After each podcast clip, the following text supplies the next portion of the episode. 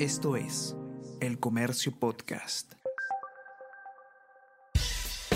Buenos días, mi nombre es Soine Díaz, periodista del Comercio, y estas son las cinco noticias más importantes de hoy, jueves 18 de mayo. Serronista toma la defensoría gracias a votos del Fujimorismo. Y el aval de Perú Libre, el Pleno eligió a Josué Gutiérrez como nuevo defensor del pueblo. Logró 88 votos por respaldo de bancadas de derecha e izquierda. Fue asesor de la bancada de Perú Libre, militó en el Partido Nacionalista y fue legislador entre el 2011 y 2016. Registra al menos cinco carpetas en Fiscalía de Huánuco por peculado y estafa.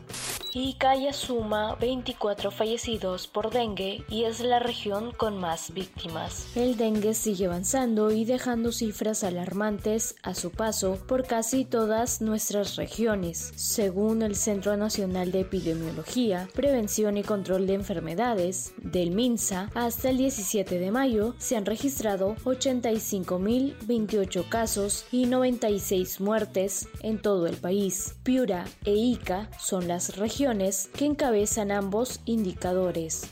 Fiscalía abre investigación por caídas de viviendas en Shanghai. Empresa Costco Shipping, a cargo de trabajos, se reunió con 14 familias afectadas por hundimiento de terrenos en la zona. Asimismo, el Ministerio Público abrió ayer una investigación preliminar contra los que resultan responsables por este caso.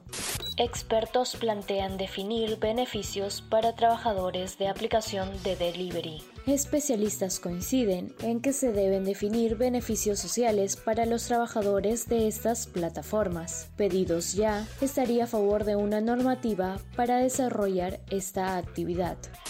Lazo decretaría cierre del Parlamento y pide nuevas elecciones. Ante el riesgo de destitución por el juicio político que se le seguía, el presidente de Ecuador apeló a la fórmula constitucional de muerte cruzada. Fecha límite para convocar comicios generales es el 24 de mayo y deben realizarse en 90 días. No hay impedimento legal para que Lazo postule.